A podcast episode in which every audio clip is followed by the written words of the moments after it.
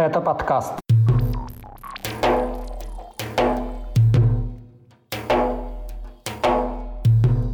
Родственникам Рамзана Кадырова грозят новые санкции. Оппозиционер Тумсо Абдурахманов исчез в Европе. Предполагаемый дезертир ЧВК Вагнера напал на полицию в Ростовской области. В Каспийском море снова гибнут тюлени. Об этом и не только в 109-м выпуске подкаста «Кавказ. Реалии». С вами снова я, Катя Филиппович. Привет!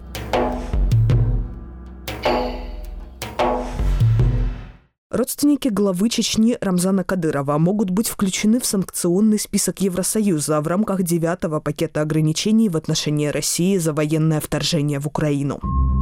Проект новых санкций анонсировала глава Европейской комиссии Урсула фон дер Ляйн. В нем, как сообщает Радио Свобода, содержится предложение о запрете поставок в Россию беспилотных летательных аппаратов и моторов для них. Также предлагается ввести запрет на инвестиции в горнодобывающий сектор страны, ужесточить контроль за поставками товаров и технологий, которые могут быть использованы в военных целях. Кроме того, санкции, как ожидается, затронут четыре российских телеканала и три банка. Их названия пока не сообщаются. В отношении около 200 физических и юридических лиц Евросоюз планирует ввести персональные санкции. Речь идет о депутатах, чиновниках, военачальниках, предприятиях оборонной промышленности и политических партиях. О том, что новые санкции могут распространиться на членов семьи Рамзана Кадырова 7 декабря сообщил немецкий таблоид «Бильд». По информации издания, речь идет о двух дочерях главы Чечни и одном из его двоюродных братьев. Их имена не называются. У Кадырова есть три совершеннолетние дочери. Это 23-летняя Айшат, министр культуры Чечни, 22-летняя Карина, она же Хадижат, которая возглавляет департамент дошкольного образования в Грозном, и 18-летняя Табарик. Редакции «Кавказ Реалии» известно о шести двоюродных братьях главы Чечни, занимающих в республике государственные посты. Один из них, Турпал Али Ибрагимов, является министром имущественных и земельных отношений республики. Всего в Чечне в государственных и силовых структурах работают более 50 родственников Рамзана Кадырова.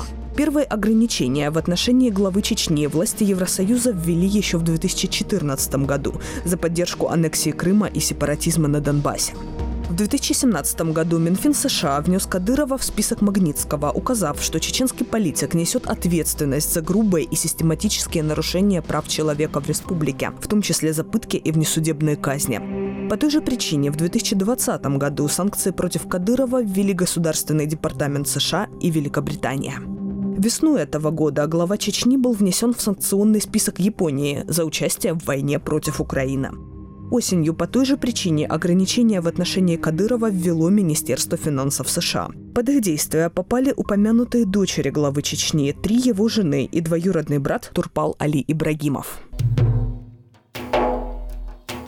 Тумсо Абдурахманов, один из самых известных критиков главы Чечни Рамзана Кадырова, убит в Европе, утверждают представители оппозиционного чеченского движения «Адат» и один из лидеров чеченской диаспоры Анзор Масхадов. Официального подтверждения информации о гибели Абдурахманова нет. Полиция Швеции в этой стране чеченский блогер ранее получил политическое убежище. Сведения об убийстве не подтверждает и не комментирует. Тумсо Абдурахманов уехал из Чечни в 2015 году из-за конфликта в Грозном с высокопоставленным родственником Кадырова.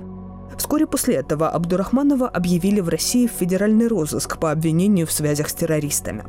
Сам он заявлял, что уголовное дело было сфабриковано. С 2016 года чеченский оппозиционер стал активно вести YouTube-канал. В общей сложности на его странице в соцсетях подписаны более полумиллиона пользователей. Абдурахманов нередко комментировал происходящее в Чечне для российских и зарубежных СМИ.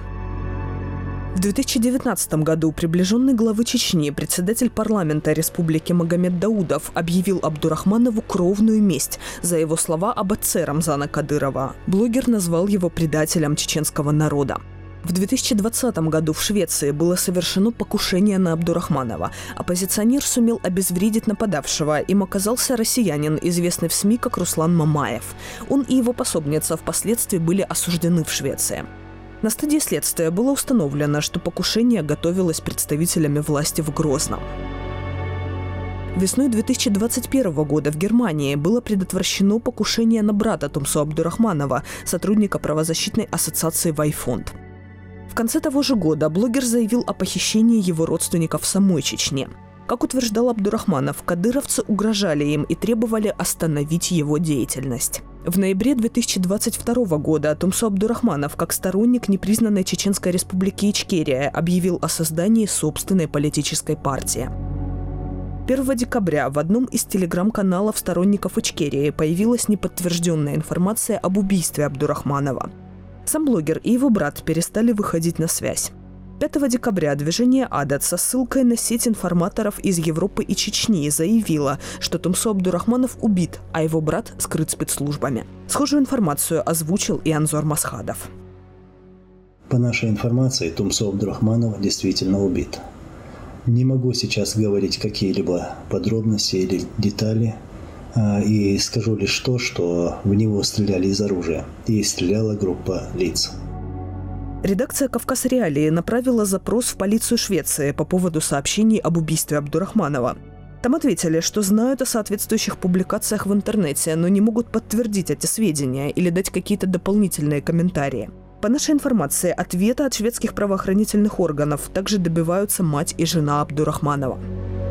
В чеченской диаспоре мнения по поводу предполагаемого убийства Абдурахманова разделились.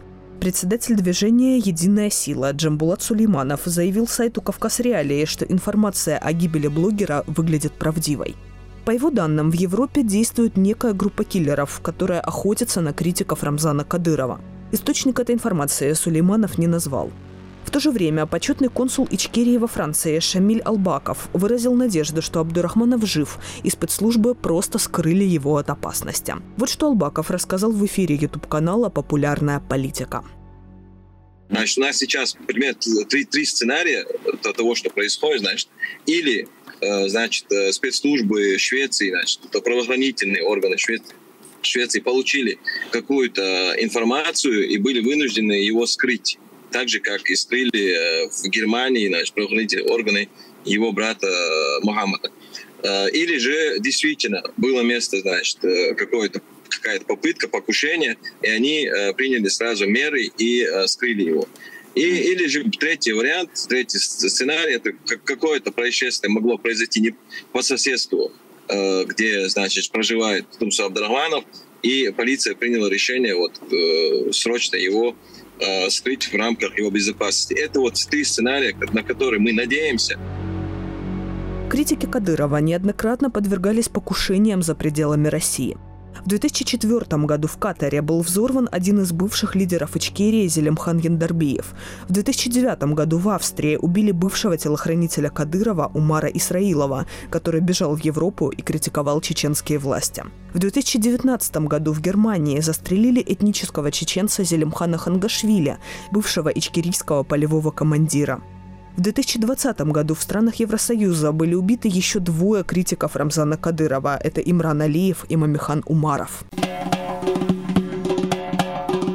Скачивайте приложение «Кавказ Реалии», чтобы оставаться на связи в условиях военной цензуры в России. Ссылки на приложение вы найдете в описании к этому выпуску подкаста.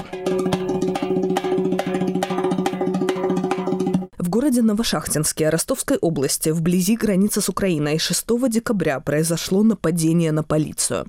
По данным СМИ, его совершил осужденный, который был завербован в российскую ЧВК Вагнера для участия в войне против Украины, а затем дезертировал из зоны боевых действий. Предполагаемый наемник скрывался в лесу. Когда мужчину в балаклаве, камуфляже и с оружием заметили сотрудники МВД, он открыл по ним стрельбу из ручного пулемета Калашникова. Как минимум один полицейский был ранен. Вскоре после этого Новошахтинск, который находится примерно в 15 километрах от украинской границы, оказался фактически закрыт. Из-за проверок на въездах и выездах местные жители жаловались на пробки. Администрация города рекомендовала не выходить на улицы. Сообщалось о неработающих заправках. Родители опасались отпускать детей в школы. На следующий день, 7 декабря, губернатор Ростовской области заявил о задержании подозреваемого в нападении на полицию. Позже эту информацию подтвердило Управление Следственного комитета. Ведомство опубликовало видео с задержанным. Согласно официальным данным, им оказался ранее судимый за кражи и разбой 38-летний уроженец другого российского региона. Как он оказался в Ростовской области, вблизи границы с Украиной и с оружием в руках, Следственный комитет не уточнял. О том, что задержанный является дезертиром из ЧВК Вагнера со ссылкой на источники в правоохранительных органах, сообщили ростовское издание 161.ru и телеграм-канал «База». Создатель ЧВК Вагнера, российский бизнесмен Евгений Пригожин, не подтвердил и не опроверг эту информацию, но пообещал провести собственное расследование. По данным правозащитников, ЧВК Вагнера отправила на войну против Украины тысячи заключенных из российских колоний. Многие из них были завербованы в исправительных учреждениях Ростовской области и других регионов юга страны. Законных оснований для отправки заключенных на фронт в России не предусмотрено. В Махачкале 30 ноября сотрудники МВД провели обыск в доме известного дагестанского историка Хаджи Мурада Данаго. Об этом через два дня сообщил он сам в своем телеграм-канале. Силовики изъяли у 62-летнего профессора гаджеты с черновиками новых книг и научных статей. После того, как эта информация появилась в СМИ, Данаго подробно рассказал о произошедшем в видеообращении. 30 числа под утро ко мне пришли с обыском, который продлился довольно долго. Вот, потом была беседа в шестом отделе. А это, вы знаете, отдел по борьбе с экстремизмом, где состоялась беседа, в результате чего я ознакомился с письменным изложением, где все, в принципе, было тактично. Подписал, да, и на этом мы разошлись. Да, я не задержан. Приход людей большой группы домой под утро. Все это, конечно, угнетает. У меня в жизни это первый обыск в квартире, доме, где я проживаю с семьей. Вот поэтому, конечно, все это печально и грустно. Был изъят системный блок, телефон, флешки. Вот, поэтому где-то полтора-два дня я был вне связи. В первую очередь я беспокоюсь, конечно, за свои исторические материалы, которые я в течение многих лет собирал, копировал в разных архивах нашей страны. Было бы очень жаль, что если все они погибнут. По сути дела, на этом, я думаю, что моя научная деятельность активная будет завершена. Историк связывает обыск и доставление в отдел полиции с доносом так называемой Ассоциации ветеранов сил специального назначения, который был отправлен на имя главы Дагестана Сергея Меликова. В частности, доносчиков из Ассоциации ветеранов возмутила критика дагестанским историкам Петра I и генерала Алексея Ермолова, командующего во время Кавказской войны в XIX веке. Из-за доноса, как утверждает Денаго, ранее в этом году его вынудили уволиться из Национального музея Дагестана, где он занимал должность заместителя директора. Кроме того, историка лишили работы и в Дагестанском государственном университете, где он проработал 25 лет и защитил кандидатскую и докторскую диссертации.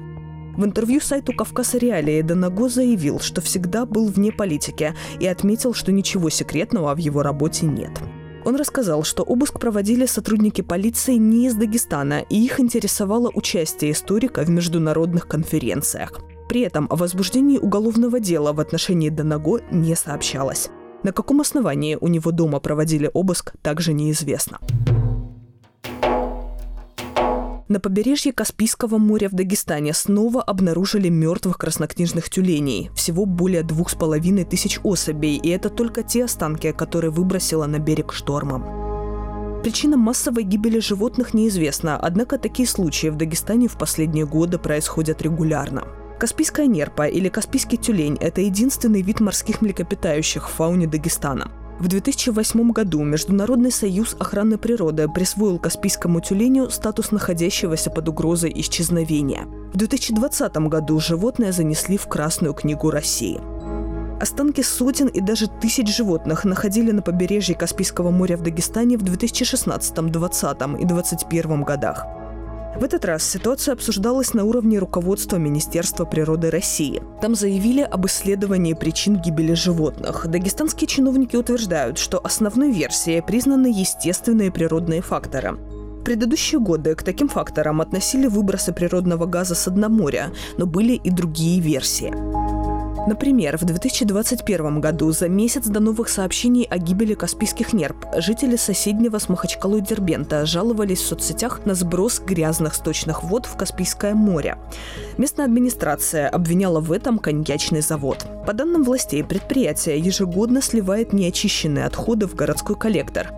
Среди других факторов называли добычу нефти и появление в Каспийском море боевых кораблей. Об этом заявляли экологи, опрошенные сайтом «Кавказ Реалии». Сколько осталось каспийских тюленей, точно неизвестно. Эксперты называют цифры от 70 до 300 тысяч особей. Если тенденция их ежегодной гибели сохранится, это может привести к катастрофе, отметила эколог из Дагестана Аминат Абдурахманова. Еще одна проблема после обнаружения останков тысяч тюленей заключается в том, что их тела некому убирать. По российскому законодательству за прибрежную зону водоемов ответственны федеральные ведомства. Пока они не вмешались, трупы животных разлагаются на виду у местных жителей, в том числе детей. Останки тюленей растаскивают чайки и собаки.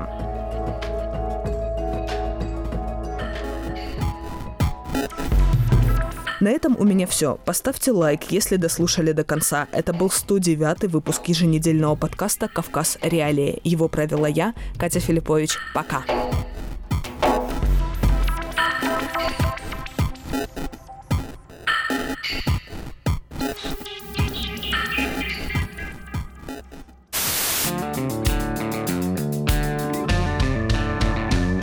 Студия подкастов «Радио Свобода». Человек имеет право. Время свободы. Американские вопросы. Кавказ подкаст. Атлас мира. Цитаты свободы. Скучно не будет. Слушай на всех подкаст-платформах. Просто надень наушники. Подкасты «Радио Свобода».